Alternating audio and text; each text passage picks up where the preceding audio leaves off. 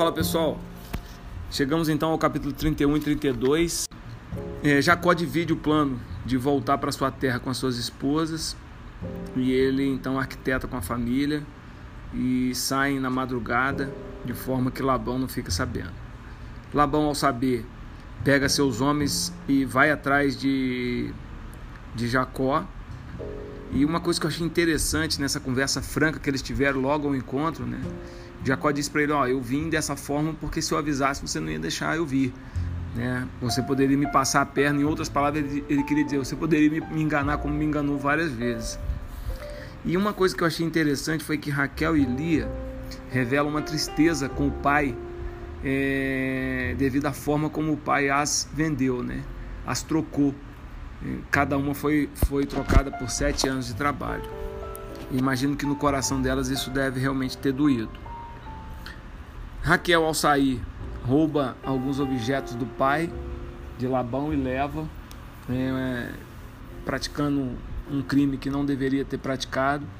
Isso vai ter consequência no futuro. Mas ao final, é, Labão e Jacó se reconciliam, né? Os dois se perdoam e Labão então abençoa Jacó e deixa Jacó é, seguir o seu caminho. No capítulo 32 inicia uma jornada mais difícil de reconciliação, né? Talvez tenha sido a reconciliação mais difícil que Jacó já fez na sua vida, que foi a reconciliação com seu irmão Esaú.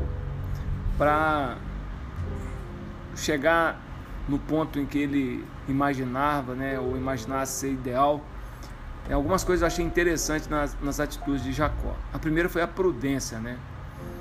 É, e a gente percebe que Jacó, antes de sair de casa, ele era muito imprudente. Mas quando ele volta mais velho, mais experiente, depois de conviver com Labão durante um tempo, ele volta mais prudente. Ele, por duas ou três vezes, manda alguém na frente é, e deixa claro para Esaú que ele, que ele veio em paz, né? manda presentes para Esaú e uma outra coisa que me chamou a atenção foi a humildade dele, né? reconhecendo o, o irmão mais velho, não é, ultrajando né, a imagem do irmão, uma vez que ele tinha, tiveram ganhado a bênção. Ele, Jacó, tinha ganhado a bênção em tempos anteriores.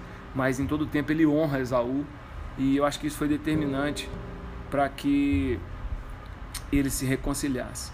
No final do 32 parece um, um, um fato inusitado, né? É, na noite anterior a ele atravessar o rio, apareceu um homem que na verdade é, depois ele percebe que era um homem de Deus, talvez um anjo, né? Mas muitos teólogos acreditam que Jacó começou a travar uma guerra com esse anjo porque achou que ele fosse um espia de Esaú. Naquela neurose dele, naquele medo dele, de ser passado a perna ou de ser surpreendido pelo irmão, é, ele imagina que aquele homem fosse um espia e ele começa a lutar com ele. E no meio da luta ele percebe que era um anjo de Deus. E aí Jacó então muda o, o motivo da luta e começa a lutar para que o anjo não vá embora sem que o abençoe, né?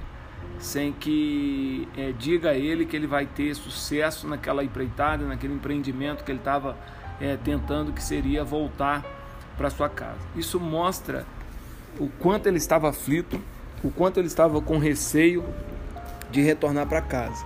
Isso mostra o quanto ele estava preocupado é, com a ira que ele mesmo havia desenvolvido em relação é, no coração de Saul.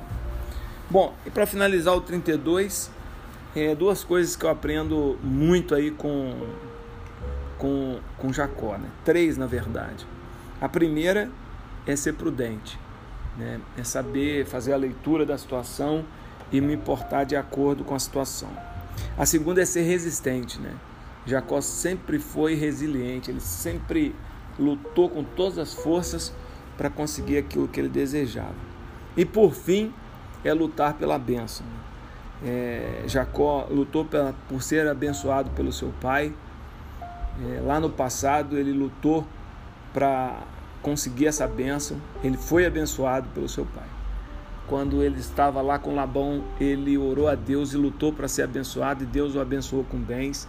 E ele saiu de lá com um, um, uma grande caravana é, de bens trazendo para sua terra. E por fim, nesse último momento, a gente vê ele lutando pela bênção com o anjo, para que o anjo o pudesse abençoar. Que eu e você a gente aprenda com Jacó essas três coisas: sermos prudentes, sermos resilientes e lutarmos pelas bênçãos que a gente deseja que Deus nos dê. Um abraço, pessoal.